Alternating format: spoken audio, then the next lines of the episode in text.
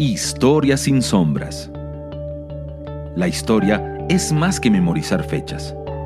La historia es una memoria de voces vivas, listas para hablar la verdad. Querigma Radio y Oikónomos te invitan a sumergirte en la historia revelada. Acompáñenos a remover velos en la historia sin sombras.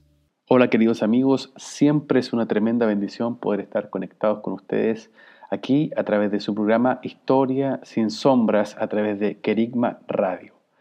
Y como ustedes han podido estar permanentemente escuchándonos, el objetivo de este programa es poder traer revelación, reflexión y al mismo tiempo profundizar en diferentes etapas de la historia. Creemos que la historia muchas veces nos muestra los elementos que están en el fondo de nuestras culturas, ciudades y naciones. Y por eso este programa es una herramienta que te ayuda a mirar con ojos abiertos. En esta ocasión queremos invitarte a escuchar una entrevista que llevamos a cabo en una televisora chilena, Nuevos Comienzos Televisión, eh, en con un esfuerzo conjunto con Kerigma Radio estamos eh, sosteniendo una entrevista con el autor de Menéndez, Rey de la Patagonia.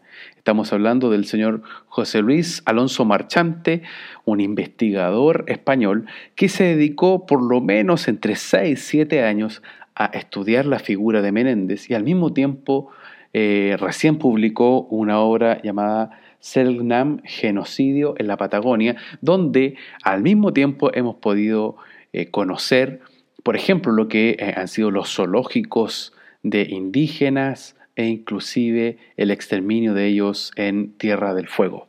Así es que, sin más, queremos invitarles a que en este capítulo de Historias sin Sombras podamos escuchar esta entrevista con José Luis Alonso Marchante y podamos también tener revelación acerca de lo que es Menéndez, rey de la Patagonia y el genocidio Selknam. El programa de hoy es un programa para mí bastante especial porque vamos a hablar de un tema bastante relevante de nuestra historia, de nuestro pasado, pero que hasta el día de hoy tiene diferentes repercusiones. Eh, quiero presentar, para poder conversar en esta jornada de fuente directa, a un escritor que está conectado con nosotros directamente desde España, desde Europa, nacido en 1971 en la ciudad de Gijón, a orillas del mar Cantábrico, titulado en Ciencias Empresariales por la Universidad de Zaragoza, economista de profesión y apasionado de la historia por vocación. Vinculado al grupo de investigación Frente Norte, en 2006 publicó en España su primer libro, Muerte en su miedo, una historia de la guerra civil en Asturias y León, en 2014 edita el libro Menéndez, Rey de la Patagonia en Chile por la editorial Catalonia y en Argentina por editorial Losada, una exhaustiva investigación histórica que narra el violento proceso de colonización de la Patagonia.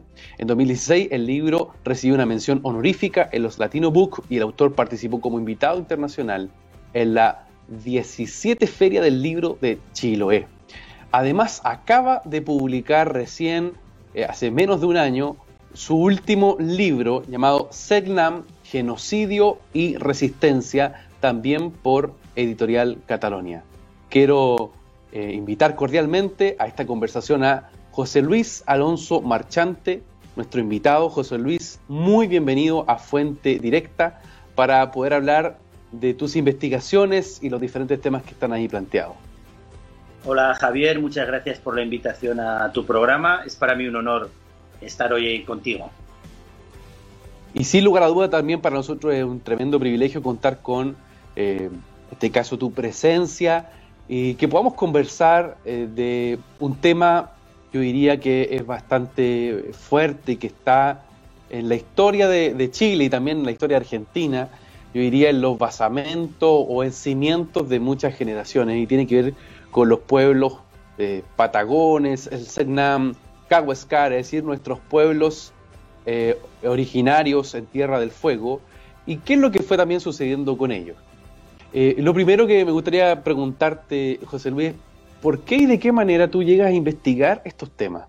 porque de verdad que tu trabajo está muy bien logrado, lo digo también desde una perspectiva como, como historiador, creo que es una investigación muy acuciosa, con bastante archivo, eh, fuente, un trabajo de campo enorme, eh, y que además está bien narrado, está bien presentado, muy atractivo para, para la lectura de cualquier persona, además, no solo del, especialista. ¿De qué forma tú llegas a investigar Tierra del Fuego, Menéndez y también lo que pasó con los pueblos en, en este caso originarios?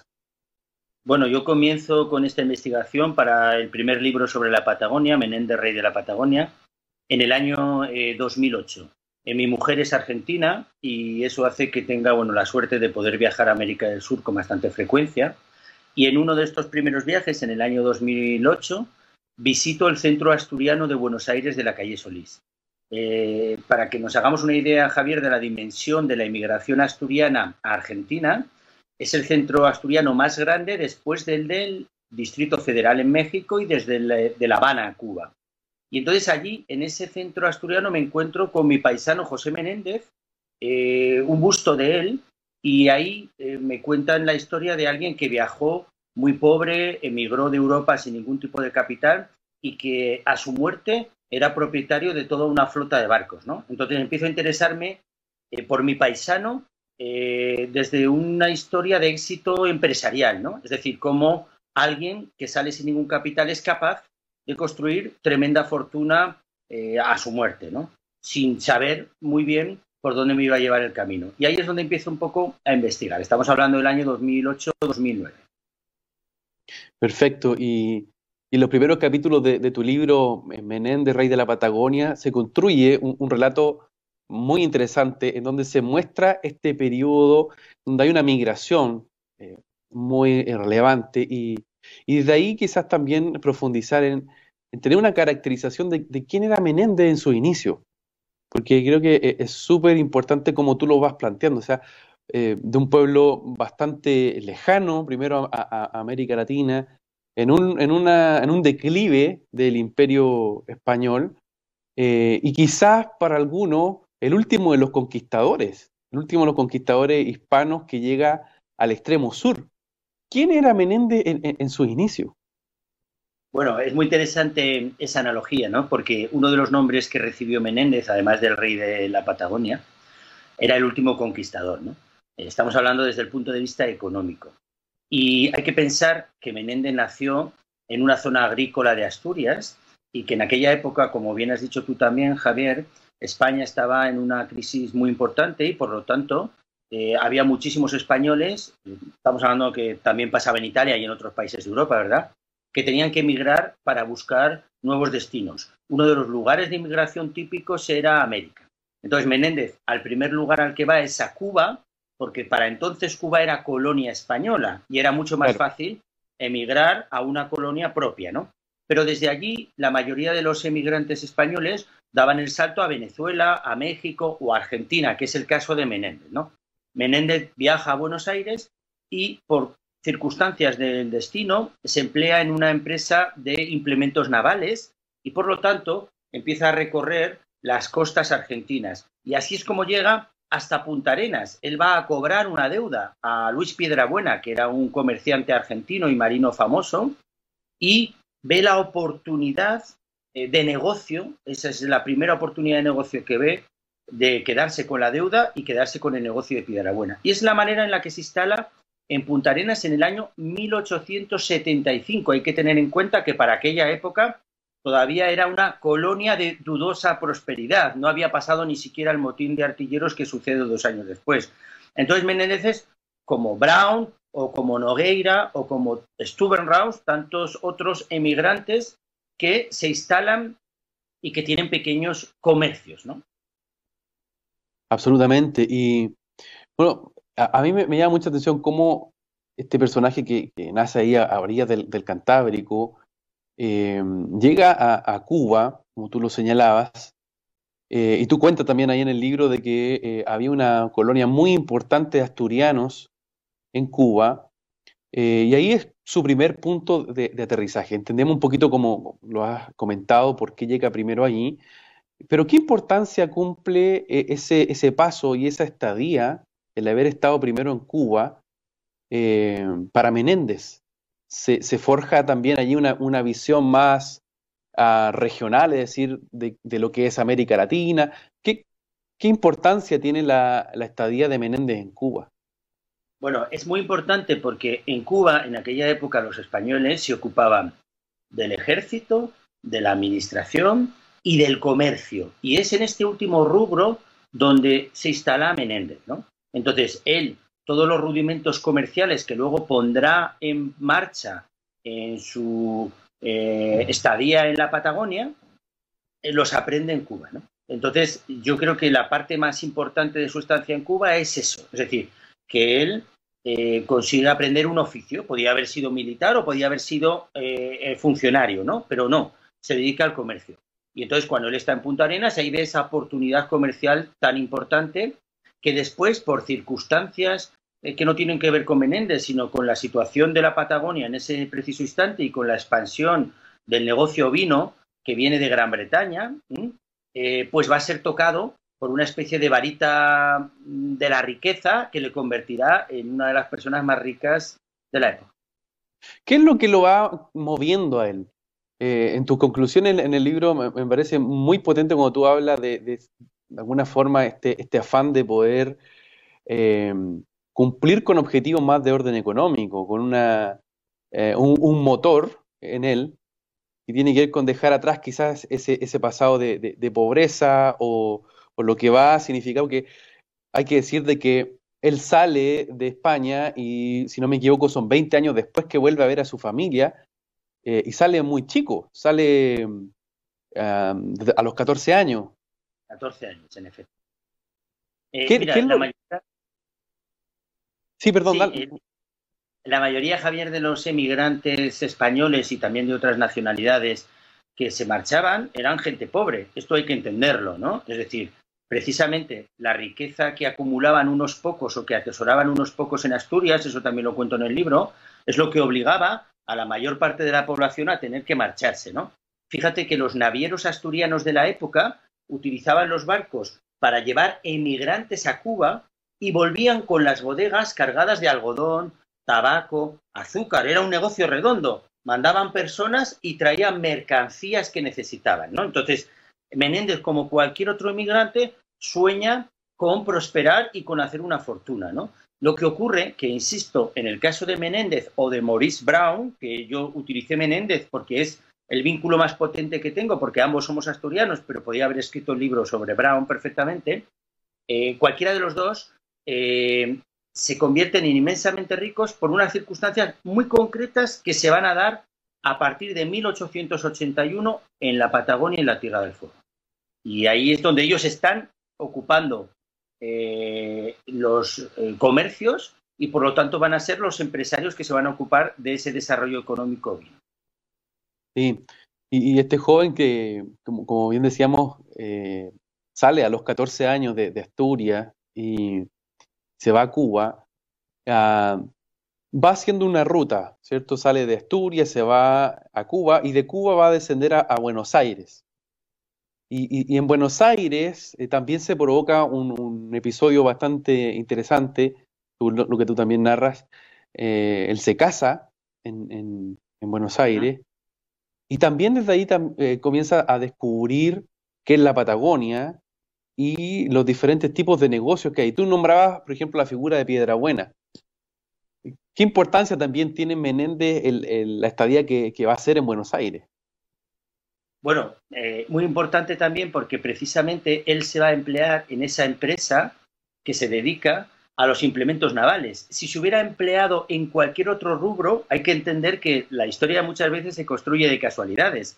Menéndez jamás hubiera llegado a Punta Arenas. Punta Arenas, en el año 1875, no estaba en la ruta de nadie, más que de mm. algún eh, vapor británico que ya empezaba a recorrer el estrecho entre Liverpool y Valparaíso. Pero eh, para nada hubiera pasado allí, ¿no? Entonces, eh, él al, emplearse en esa sociedad que se dedica a este tipo de rubro, es cuando llega a Punta Arenas. Y allí en Punta Arenas aprovecha la oportunidad. Él va a cobrar una deuda y lo que ve es la oportunidad de quedarse con la deuda, liberar al deudor.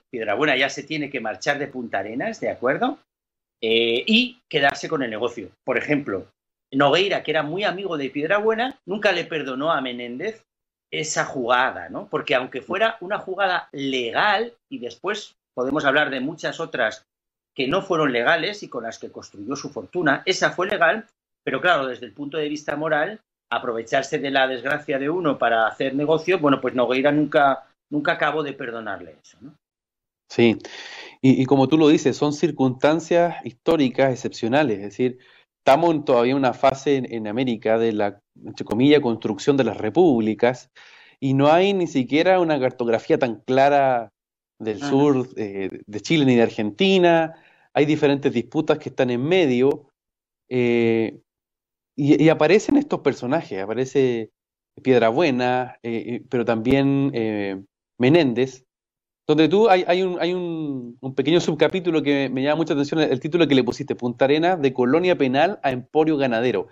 Y, creo que eh, eh, resume mucho ese, ese, título lo que pasa con, con, con Menéndez. O sea, logra impulsar, por todas esas excepcionalidades que, que también estamos comentando, pero logra quizás transformar lo que era Punta Arenas como una colonia penal a un, a un emporio ganadero, y hay un proceso también de transformación eh, económico, social y vamos a ver más tarde cultural en Argentina y en Chile por la figura de estos personajes. ¿Cómo, cómo, lo ves tú y si pudieses quizás también profundizar en esa transformación que se va generando? Claro, mira, esa transformación de colonia penal a emporio ganadero, ¿no? Como puse en ese subtítulo, es una transformación que viene desde afuera. Hay que entender eso, ¿no? Mira, mm. en 1881 se firma el Tratado de Límites entre Chile y Argentina, pero se hace bajo supervisión británica, ¿de acuerdo? Claro. Eh, fíjate que en este Tratado de Límites la Tierra del Fuego se divide entre ambos países con un tiralíneas, sin tener en cuenta ni accidentes geográficos ni nada, es decir, se parten ríos, montañas, lagos. Esto es lo mismo que se estaba haciendo en ese momento en África por las colonias, por las potencias occidentales, ¿de acuerdo? Que yo sepa, entre Chile y Argentina, la única frontera que está trazada en línea recta es la de Tierra del Fuego. Y eso se hace, insisto, vuelvo a lo mismo, con supervisión británica. Bueno, los británicos habían, eh, tenían un negocio vino expandido a nivel mundial, en Australia, en Sudáfrica, en Nueva Zelanda, en Malvinas, por ejemplo, cuando en Malvinas, en esa época, ya no cabe ni una oveja más, llegaron a tener 600.000 ovejas. Es cuando mm. se implementa el salto de la oveja primero al continente y después a la Tierra del Fuego. Hay un proceso de aclimatación y todo esto se hace con capitales británicos, ¿de acuerdo? Con empleados británicos, pero utilizan a los empresarios o comerciantes de Punta Arenas, que era el único lugar habitado en esa época, porque Ushuaia eh, todavía no existía como ciudad, ¿de acuerdo? Eh, utilizan a esos grandes comerciantes para que se ocupen de conseguir las tierras. El papel de Menéndez o de Brown o de Nogueira será conseguir las tierras. Los capitales van a venir de Gran Bretaña y también todo lo demás. Y de hecho, toda la eh, producción lanera, sin excepción, se vende en bruto a Gran Bretaña, que eso provocará el desarrollo tan tremendo de la industria textil británica, no de Punta Arenas ni de Argentina, ¿no? Entonces, ellos están en ese momento ahí y lógicamente se van a beneficiar como titulares de las haciendas, pues de un negocio que alcanzará una dimensión sobrecogedora, ¿no?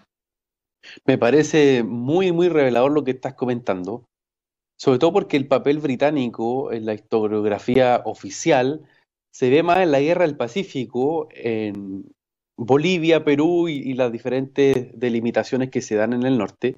Pero sin embargo, acá hay un punto súper eh, clave de lo que está pasando en el sur. Eh, y, también del, rol eh, mercantil y, comercial que se va a gestar en la introducción inclusive de la oveja que me, da mucha, y perdón que, entre comillas como que me, lo parezca, parezca irrisorio y me, ría, pero uno va a, Punta Arena y, a veces te venden la ovejita como el emblema de, la región. Sin embargo, y, tú también le das mucho énfasis en el libro, el guanaco era el animal más común y típico en la zona. la oveja llega a ser eh, eh, introducida en este caso por eh, los capitales británicos, como, como bien lo señala. O sea, a, lo que voy es que uno ve de forma tan simbólica la influencia británica en estas definiciones, desde una oveja hasta la delimitación de, en este caso, los límites entre Argentina y Chile. Si pudiese seguir profundizando quizás también en ese, en ese, en ese papel de cómo Gran Bretaña sigue siendo, por así decirlo, un, tomando un rol garante en eh, esta historia que se construye tanto con eh, los, grandes eh, empresarios que van a estar allí en la distribución de, tierras, hasta en, la influencia cultural. Por ejemplo, los anglicanos. Eso es. Bueno, mira, hay que pensar que en el siglo XIX la principal potencia económica mundial era Gran Bretaña, ¿de acuerdo? Lo que pasa es que Gran Bretaña tenía dos maneras, el colonialismo al final no deja de ser un colonialismo económico. Nos interesan las regiones del mundo por los recursos naturales que podamos extraer de ellas. Te comentaba antes que yo soy economista de profesión y a mí siempre me interesa ver la vertiente económica de la historia, ¿no? De cómo la historia avanza por motivos económicos. Entonces, Gran Bretaña se había dado cuenta de que el sistema colonial que tenía en Australia, en Sudáfrica o Nueva Zelanda, por ponerte un ejemplo, era un sistema súper costoso. Había que tener administradores, ejércitos, siempre había guerras tribales, era un tema muy complejo. Entonces, a finales del siglo XIX, estamos hablando de 1881, lo que deciden es cambiar ese sistema de ocupación directamente. Es decir, ocupación es, Tierra del Fuego es territorio británico. Y en aquella época lo hubieran podido conseguir sin ningún problema, ¿de acuerdo? Bueno, pues cambian ese sistema por un sistema de control económico. Van a poder extraer exactamente igual los recursos, me da igual que sea el caucho en el norte, el cobre o la lana, da igual lo que sea, pero sin necesidad de ocupar militarmente esos territorios, lo cual sería muy costoso, ¿no? Entonces, eh, creo que la influencia británica en la Tierra del Fuego y la Patagonia es clarísima.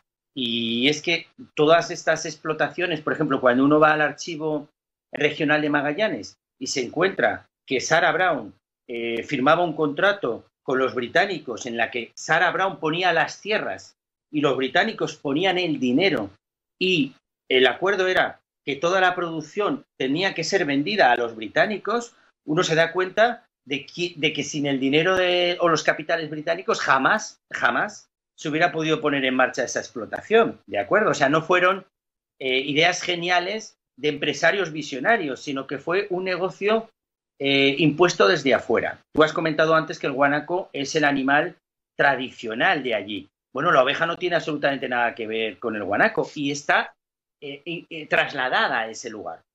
Yo recomiendo el libro de un historiador chileno, Alberto Arambur Ross, que ha escrito y ha investigado los archivos británicos. Entonces, él habla de la Sip Sovereignty, que es la soberanía ovejera, donde los británicos, sin necesidad de ocupar militarmente el territorio, pero al final hacen y deshacen eh, tanto en Chile como en Argentina, por su relación especial que tienen con las élites de, de la zona, ¿no? con la oligarquía ganadera.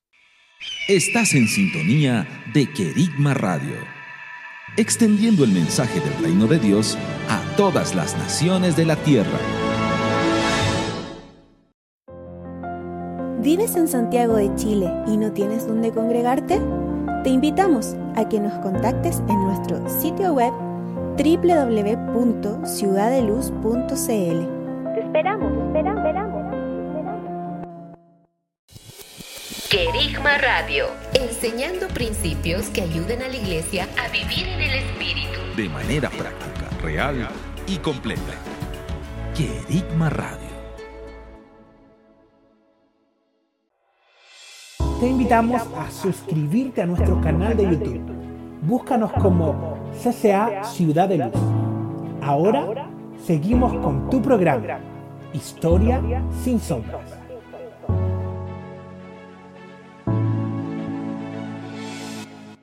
Eh, con un programa, yo diría, de lujo, con un entrevistado notable eh, José Luis Alonso Marchante, quien ha escrito Menéndez, Rey de la Patagonia, y también su último libro, Selnam, Genocidio y Resistencia. Estoy disfrutando mucho esta, esta entrevista, estimado José Luis, eh, porque sin lugar a dudas tus investigaciones han sido de gran aporte, no solo para la, reflexión personal, sino que también en, la conciencia del país estos últimos años, la conciencia chilena.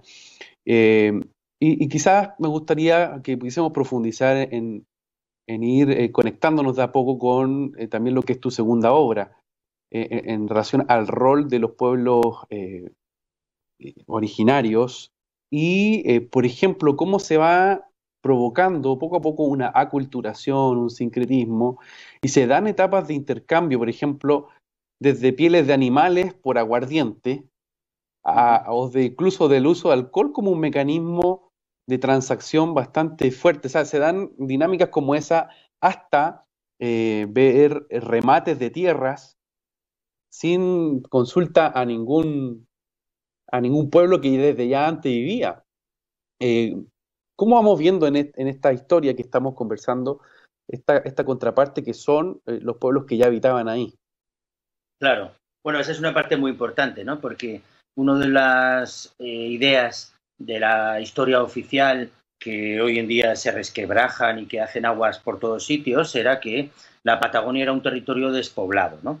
Hay que pensar que los Aoniken Cahuéscar, Selnam o Yagán, eh, era una población de entre 10 y 12 mil personas. Fíjate lo que te estoy diciendo, en un territorio eh, con clima riguroso, con unas condiciones eh, de vida difíciles y ellos se adaptaron perfectamente. De hecho, cuando Colón en 1492 pone el pie en América, toda América estaba habitada desde Siberia hasta el Cabo de Hornos, ¿no? Entonces, esa idea de lugar despoblado y tal, es una idea que, como te digo, bueno, pues ya, ya no se sostiene, ¿no?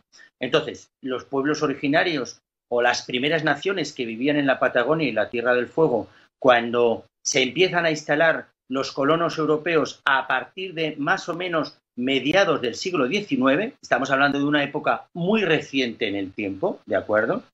Eh, Fuerte Bulnes se funda en 1843, Ushuaia en 1884. Estamos hablando de esto ocurrió en términos históricos ayer, ¿no? Bueno, tenemos eh, perfectamente documentados cuál es el contacto, ¿no? Entonces tenemos desde el ejemplo de los Aoniken, que empiezan a comerciar con los colonos de Punta Arena de manera pacífica, ¿de acuerdo? Pero donde los comerciantes inescrupulosos introducen el alcohol en esos grupos humanos para tratar de eh, negociar más favorablemente, ¿verdad? Hasta otros pueblos como los Selnan, que se mantuvieron durante muchísimas décadas completamente al margen del contacto, ¿no? Es un pueblo que fue, por decirlo así, el último que tuvo contacto eh, con los colonizadores, ¿no? Y, esa es la parte que a mí me interesa mucho porque, claro, eh, cuando se instalan en la Tierra del Fuego dos millones de ovejas, eh, cuyos dueños son un puñado de empresarios y siempre con sociedades con sede en Londres, eh, ahí vivían muchas miles de personas. Entonces, me interesó mucho, que yo eso no lo conocía, ¿no? El proceso de qué es lo que pasa con los Selnan de Tierra del Fuego. Y lo que pasa sencillamente es que en un periodo muy reciente, que son 15 años, eh, breve de tiempo, más o menos entre 1885 y 1901, se produce un genocidio en toda regla, un genocidio que además está reconocido por el Estado de Chile, ¿de acuerdo? Y un genocidio que eh, tiene como objetivo que desalojar completamente a la población Selnan de Tierra del Fuego para que la oveja pueda pastar con tranquilidad, ¿no? Y eso se hace de manera violenta porque los Selnan no aceptan, lógicamente, eh, dejar el lugar donde habitan desde hace 10.000 años. Es que se dice pronto, ¿verdad? Esto sucedió hace 100 años. Bueno, pues es que los Selnan llevaban allí habitando 10.000 años. Entonces, ellos se resisten y ahí empiezan las cacerías humanas, las deportaciones, eh, las violaciones, los remates de indios y la población Selnan es diezmada. Es muy importante señalar que genocidio no debe entenderse como extinción, para nada. Hay supervivientes y esos supervivientes, tanto en Chile como en Argentina, hoy son Sendan orgullosos de sus ancestros y que además reivindican sus derechos. ¿no? Eso lo quise contar un poco en el último libro, Senna, Genocidio y Resistencia. La parte del genocidio y la parte de la resistencia. Y es, es impresionante también cómo en tan poco tiempo, ¿cierto? En 15 años, como tú estás eh, comentando, se da eh, eh, este, esta etapa bastante trágica. Algunos la bautizaron como la Patagonia trágica, se empezó a hablar desde ahí, quizás desde los años 70, 80 del siglo XX, pero sin embargo es, un periodo súper reciente. y es coincidente también con el periodo en donde Menéndez va a desplegar eh, su imperio económico, es decir, hay ahí eh, una, una, correlación. ¿Qué, conexión existe eh, con Menéndez y este tipo de persecución, e incluso genocidio que se va a dar con, por ejemplo, el pueblo Selnam? Bueno, mira, yo cuando empiezo a investigar sobre mi paisano José Menéndez, utilizo tres grandes fuentes de información, ¿no?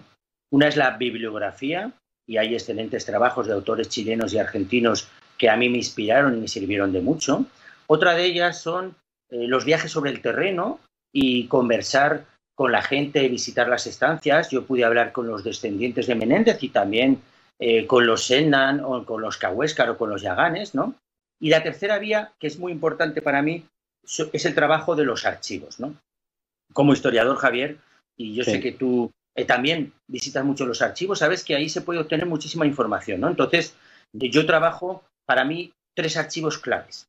En Punta Arenas está la correspondencia personal de Menéndez, ¿de acuerdo? Entonces ahí yo puedo leer la voz de eh, mi biografiado, ¿no?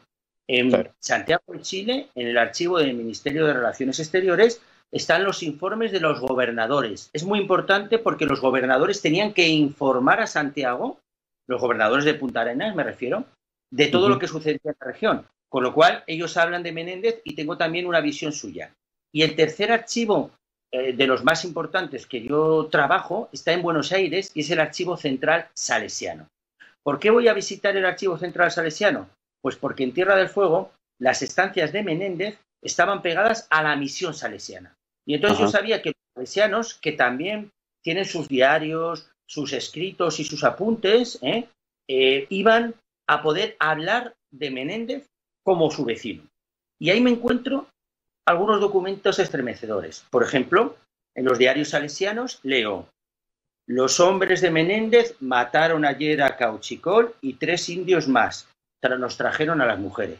O mm. los empleados de Menéndez han hecho una, un raid contra los indios y han matado a seis personas nos han traído a los niños. O sea, yo me encuentro los testimonios ahí directamente escritos por los propios salesianos. Eh, luego hay un montón más de pruebas abrumadores, abrumadoras, ¿no? La simple eh, disminución poblacional de un lugar donde vivían tres o cuatro mil personas a cientos de supervivientes, pero que de golpe y porrazo han desaparecido muchas más personas, ¿no? E indica también la violencia sufrida. Pero es que el principal administrador de Menéndez, que era Alexander McLennan, mm. era eh, uno de los mayores cazadores de indios reconocido por él mismo, ¿no? Eh, tuve eh, la oportunidad de hablar con un descendiente de McLennan que me dijo, bueno, lo de matar seres humanos, indios, no está bien, pero gracias a eso, hoy la Tierra del Fuego es un lugar muy tranquilo. Así me lo dijo el descendiente. Se, equivoca, se equivoca porque en Tierra del Fuego los Yaganes o los Sennan o los Cahuéscar están hoy en día con sus comunidades perfectamente constituidas, reconocidas legalmente y además exigiendo sus derechos. Pero es bastante significativo, ¿no? Como eh, eh, hay eh, todas esas pruebas que apuntan a Menéndez, a Brown, como los principales instigadores Mm. del genocidio Shennan, porque necesitaban que la Tierra del Fuego estuviera completamente libre de Shennan. No podía quedar ninguno. Impresionante. De hecho, a mí, a mí me estremeció mucho cuando leí eh, tu primer libro y hablabas de McLennan. Y, él decía eh, que dentro de la solución final para los indígenas era mejor meterle una bala. y que prácticamente al matarlo se estaba realizando una acción humanitaria porque no se podía convivir con lo, con blanco y, y, esos relatos que, también están presentes en tu segundo libro con mayor profundidad, creo yo, todo esto que estamos hablando, eh, creo que son poco conocidos y son recientes además. Eh, por otro lado, señalar de que las investigaciones de los antropólogos, los historiadores y en relación a también a los que fueron testigos y convivieron a fines del 19 con los pueblos eh, o de Tierra del Fuego, los señalaban bastante pacíficos, tanto en su cosmovisión y en su trato y en su forma. Eh, entonces, hay, hay, un, hay, un, indicio de matanzas que, es bastante fuerte y este genocidio que incluso hubo, hubo beneplácito de las autoridades chilenas y argentinas para que se dieran de esta forma. Si podemos profundizar en lo que era el remate de indios, por ejemplo. ¿En qué consistía el, remate de indios que en 1895, por ejemplo, fue bastante emblemático en Punta Arena? Claro. Bueno, eso fue un escándalo mayúsculo en la época. Eso es importante señalarlo, porque hay mucha gente que dice, bueno, eran otros tiempos, eh, se veía de otra manera y tal. Y para nada. en agosto de 1895 fueron llevados a Punta Arenas 165 Selnam la mayoría mujeres y niños, porque, insisto, los hombres se resistían y los mataban a muchos de ellos, y eh, fueron eh, los niños entregados como esclavos a las familias que lo pedían, ¿no? Eh, hay que pensar que Chile había abolido la esclavitud muchísimas décadas antes, y de hecho, ese escándalo, que fue un escándalo que apareció en el Congreso de Chile, en la prensa, hubo personas que protestaron, ¿no? Entonces, bueno, fue el remate de agosto de 1895 fue un hecho fortuito y te cuento por qué. Porque en realidad lo que se estaba haciendo en la Tierra del Fuego era deportar a los Selknam a Isla Dawson, donde estaba la misión salesiana. ¿no? Eh, antes has dicho que McLennan decía que mejor era meterles una bala, porque es verdad que McLennan sabía que a todos los Selknam que llevaban a la misión salesiana, a la mayoría, ¿de acuerdo? morían en poco tiempo por culpa de las epidemias que allí se, propagaban ferozmente. Hay mm. cambio de hábitos, les obligaban a ser sedentarios, les obligaban a vestirse, les obligaban a trabajar, eh, la alimentación cambiaba radicalmente y tanto los Kaweskar como los Ennan morían en masa. En la misión de Isla Dawson murieron el 99% de los inquilinos de la misión en solo unos años. También te digo que entre los supervivientes están hoy eh, descendientes que forman la corporación Selnan Covadonga Ona de Chile, ¿entiendes? De gente que sobrevivió a, esa misión, ¿no? Pero eh, lo que sucedió fue que el gobernador Señoret, que estaba enemistado con los salesianos, eh, una de las mm, cacerías más grandes que se había hecho, hay que pensar que unos meses antes se habían capturado a 225 personas y se habían llevado a Dawson.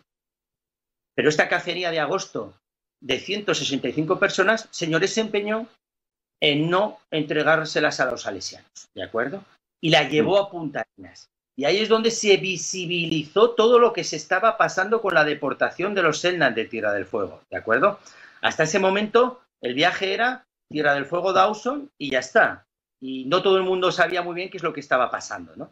Y entonces, bueno, hay fotografías, eh, hay un libro excelente que escribió un antropólogo chileno, Christian Baez, ¿de acuerdo? Donde él vuelca todas las fotografías tomadas por Siegfried Brown, que era familiar de Morris Brown, eh, mm. de esos grupos humanos que están en el galpón, eh, afinados, vestidos con harapos, a punto de ser entregados los niños a las familias, ¿no? Bueno, fue un escándalo mayúsculo y de hecho hubo una investigación judicial en la época, ¿de acuerdo? O sea, que eso nos permite señalar que para nada era común ese mm. tipo de acciones. Y, quizás también otro evento importante y, bastante vergonzoso, por así decirlo, fue lo zoológico humano.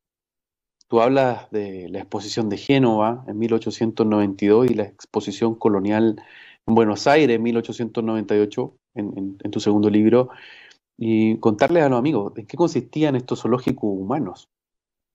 Bueno, eran unas muestras muy habituales a finales del siglo XIX y también durante el siglo XX eh, durante las primeras décadas las hubo, ¿no? Y tiene que ver un poco con lo que hemos hablado antes del colonialismo europeo, ¿no? Eh, Europa necesitaba demostrar que eh, eran superiores y una de las maneras era traer a esos pueblos primitivos, salvajes, llámalos como quieras, ¿verdad? A recintos creados en París, en Londres, en Berlín o en Bruselas o incluso en Madrid, que aquí también tuvimos una exposición colonial, ¿no? Entonces, eh, ahí el público podía contemplar, insisto, a esos seres primitivos, entre comillas, ¿no? Y bueno, los pueblos de la Patagonia y la Tierra del Fuego fueron víctimas muchísimas veces de zoológicos humanos. En concreto, eh, yo en el último libro, Senna, Genocidio y Resistencia, me centro en París en 1889, cuando un grupo de 11 Sennan fueron llevados eh, justo el año que se inauguraba la Torre Eiffel porque se cumplían eh, los 100 años de la Revolución Francesa, ¿de acuerdo? Y fíjate, libertad, igualdad y fraternidad, pero ahí tenías a los grupos humanos. Eh, de ese grupo de 11 Sennan, dos murieron en la travesía de ida, otros dos murieron en París, entre ellos un niño al que enseguida les trajeron el cerebro para hacer mediciones y los médicos de la época se sorprendieron de que tenía el mismo tamaño que el de un cerebro de un niño europeo, fíjate de lo que estamos hablando, ¿no? Y luego todavía murió eh, algunas personas más, solo hubo cuatro supervivientes. Habló también del zoológico humano que hubo en Génova en 1892. Ahí se estaba conmemorando el cuarto centenario del descubrimiento, vuelvo a emplear las comillas, de América, ¿no? Y los salesianos llevaron a un grupo heterogéneo de Cahuéscar, Mapuche y Sennan a la exposición. Fíjate que eh, a pesar de que los eh, trataron con mucho cuidado y de que no querían repetir eh, la violencia que habían sufrido el grupo humano que estuvo en París unos años antes, murió una de las mujeres en el viaje de ida y el bebé fue entregado a una familia en Montevideo, el bebé de, esa mamá que se acababa de morir, ¿no? O sea que al final estamos hablando de que también sufrieron terriblemente, ¿no?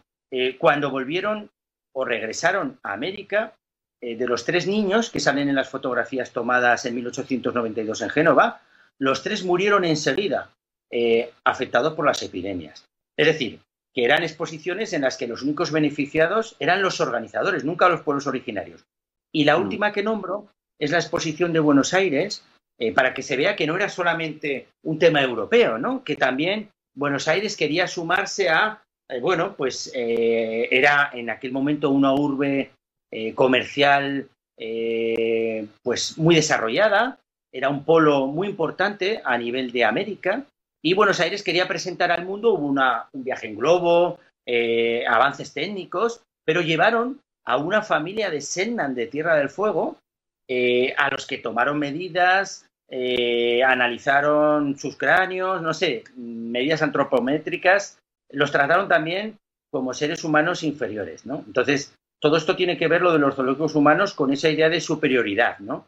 No mm. se exponía a un alemán o a un francés, se exponían a los pueblos primitivos de la tierra para que también el visitante europeo o argentino en este caso tuviera esa sensación de superioridad. Estás en sintonía de Querigma Radio extendiendo el mensaje del reino de Dios a todas las naciones de la tierra. ¿Vives en Santiago de Chile y no tienes dónde congregarte? Te invitamos a que nos contactes en nuestro sitio web www.ciudadeluz.cl. Te esperamos, esperamos, esperamos. Querigma Radio, enseñando principios que ayuden a la iglesia a vivir en el Espíritu. De manera práctica, real y completa. Querigma Radio. Te invitamos a suscribirte a nuestro canal de YouTube. Búscanos como CCA Ciudad de Luz. Ahora seguimos con tu programa, Historia sin sombras.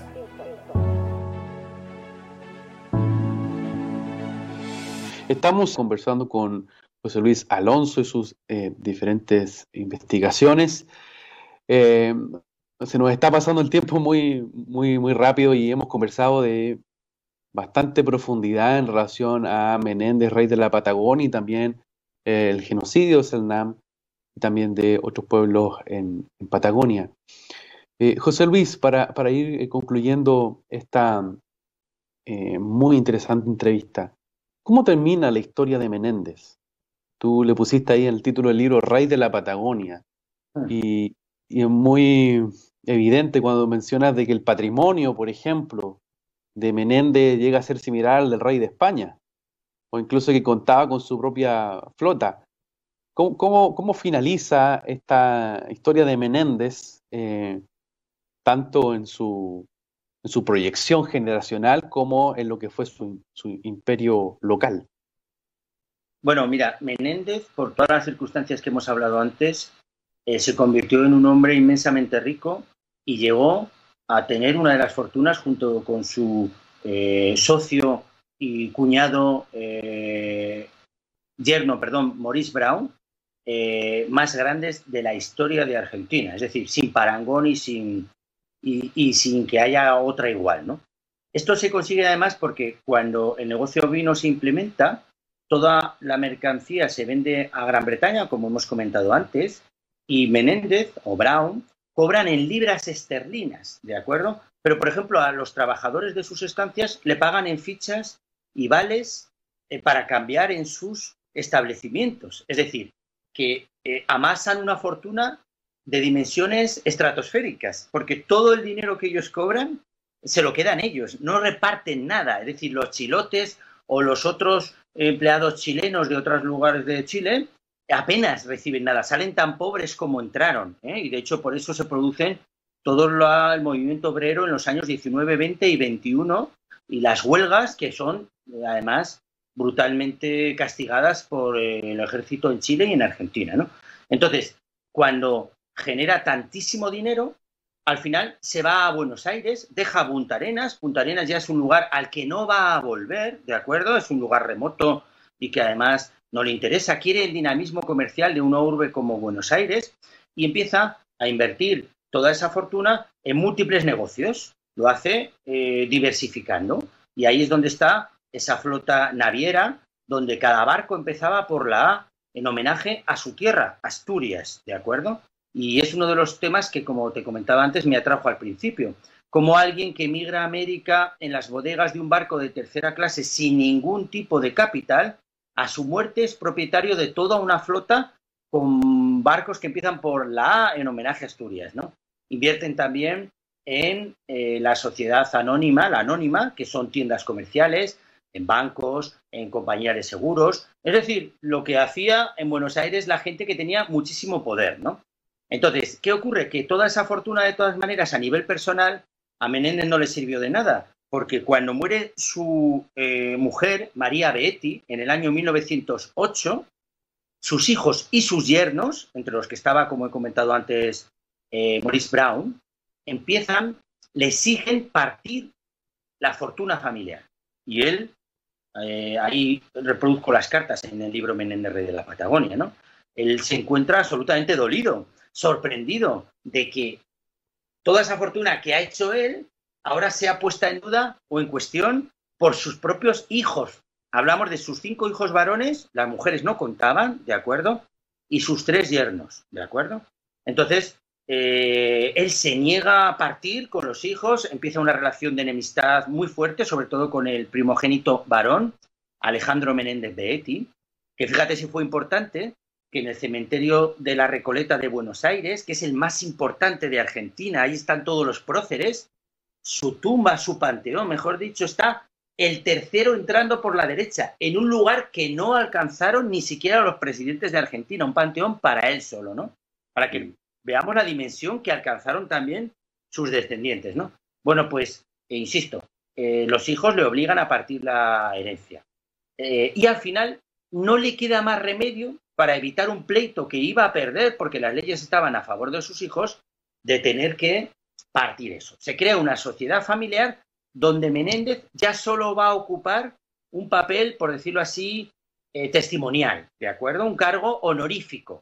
Pero los negocios realmente los van a mover sus hijos y sus yernos. Y entonces eh, es un tema realmente triste, ¿no? Como alguien que hace o que amasa una fortuna eh, pasando por encima de todos, ¿no? De los pueblos originarios, de los jornaleros, acaparando tierras que en las leyes de la época eran ilegales, no se podía tener más de 30.000 hectáreas por persona o familia, pues cuando ha creado ese imperio descomunal, sus propios hijos se lo arrebatan, ¿no? Y bueno, pues es un tema bastante, creo que es una enseñanza, ¿no? Por supuesto, por supuesto. José Luis, muchísimas gracias por compartir esta entrevista con nosotros acá en Fuente Directa. La verdad, ha sido eh, de bastante riqueza el poder conversar contigo usando bien el concepto de, en, relación a la reflexión y a mostrar una faceta en la historia de Chile, de Argentina y bueno, de América del Sur que muchas veces ha sido tapada o ha tratado de ser eh, desconocida cuando ah, fue tan determinante y sigue trayendo repercusiones sobre nuestras regiones. Muchas gracias por compartir con nosotros esta, esta entrevista, José Luis. Bueno, muchísimas gracias a ti, Javier. Para mí ha sido un privilegio participar en tu programa y solamente quiero añadir que el futuro de las naciones de América eh, pasa por un papel protagonista también de los pueblos originarios. No se puede eliminar a una parte tan importante de la población. ¿no? Hoy en día en la Patagonia y en la Tierra del Fuego existen comunidades cahuesca, yaganes, por ejemplo, que se están oponiendo al avance de la industria del salmón. Eh, eh, acaba de reconocerse por el Congreso chileno la corporación Selnan como 11 pueblo eh, originario de Chile y en Argentina los Selnan tienen también un protagonismo tan importante que la delegada de pueblos originarios es una mujer Selnan ahora mismo. Ellos ya tienen sus propios libros, sus propias organizaciones y creo que no debemos perder de vista bueno, pues su participación en el futuro de Argentina y de Chile, por supuesto. Muchas gracias por tu invitación. Gracias a ti, José Luis. Y a ustedes, queridos amigos, quiero invitarlos a seguir reflexionando en relación a esta conversación. Es muy importante que podamos ver la historia como una voz permanente, ¿ah? no es algo solo que queda en el pasado. Es muy importante el pedir perdón, el restituir, el poder sanar nuestra tierra. Y nuestra tierra ha tenido muchas heridas, como lo que recién conversábamos con eh, nuestro entrevistado. Ah, y en ese punto de vista creo que es relevantísimo que nosotros podamos eh, seguir siendo gente que pueda actuar en sanidad, en restitución y en perdón en medio de nuestras generaciones. Obviamente, el recomendado de esta semana, los dos libros recomendados esta semana son el primero, Menéndez, Rey de la Patagonia, escrito por José Luis Alonso Marchante y publicado por Editorial Catalonia, y también el segundo libro, Selknam, Genocidio y Resistencia, que también es editado por Catalonia y recientemente fue eh, lanzado al, al, mercado. Bien, ¿qué les ha parecido este programa? Sin lugar a duda, bastante revelador y al mismo tiempo muy doloroso, creo, porque nos muestra etapas y episodios de fractura y de derramamiento de sangre, literalmente, en el sur del continente americano. Y al mismo tiempo muestra cómo desde allí se ha generado un proceso, yo diría, el último proceso de conquista española, pero al mismo tiempo con la influencia británica, tal cual conversábamos con José Luis Alonso Marchante. Eh, quiero invitarte que podamos orar, que podamos presentar delante del Señor cada una de estas palabras y cada una de estas cosas que han salido a la luz a través de las investigaciones del historiador Alonso Marchante. Señor, queremos darte a ti toda la honra, porque tú eres quien muestra en tiempo específico lo que sucede en el fondo de la tierra. Y específicamente queremos pedirte perdón por toda la sangre derramada en la Patagonia, por el ultraje, el abuso, y porque incluso llegaron allí misiones anglicanas usando tu nombre para que Inglaterra, España e inclusive Argentina y Chile se prestaran para un nivel de exterminio que acabó con gran población indígena. Hoy queremos pedirte perdón por ese genocidio. Como hijos tuyos y como embajadores de tu reino sobre esta tierra, pedimos que tu sangre una vez más actúe trayendo sanidad y restitución sobre la tierra y sobre las próximas generaciones. Gracias Padre. En el nombre de tu Hijo amado Jesús. Amén. Y amén. Queridos amigos, quiero invitarles a que ustedes sigan conectados con nosotros permanentemente eh, en tu programa Historia sin Sombras. Alguien que tenga consultas, dudas, estamos permanentemente revisando nuestro correo contacto arroba oiconomos.cl y también las distintas redes sociales de Oiconomos desde el centro de estudio al cual llevamos a cabo este programa. Queremos una vez más también invitarles a que estén conectados con nosotros en este programa, Historia sin Sombras, que está de alguna manera llevando estas herramientas y estos destellos de luz ahí, a tu hogar, a tu casa o en donde tú estás. Así es que seas edificado y el Señor siga trayendo sobre ti entendimiento y comprensión de los tiempos. Nos vemos en un próximo capítulo de Historia sin sombra por Kerigma Radio. Chao, bendiciones. Hemos concluido un nuevo recorrido por la historia. Sin olvidar que la verdad nos hace libres. Nos vemos en un próximo capítulo. Fue un programa de Oicónomos, Centro de Liderazgo Público Cristiano, patrocinado por CCA Ciudad de Luz.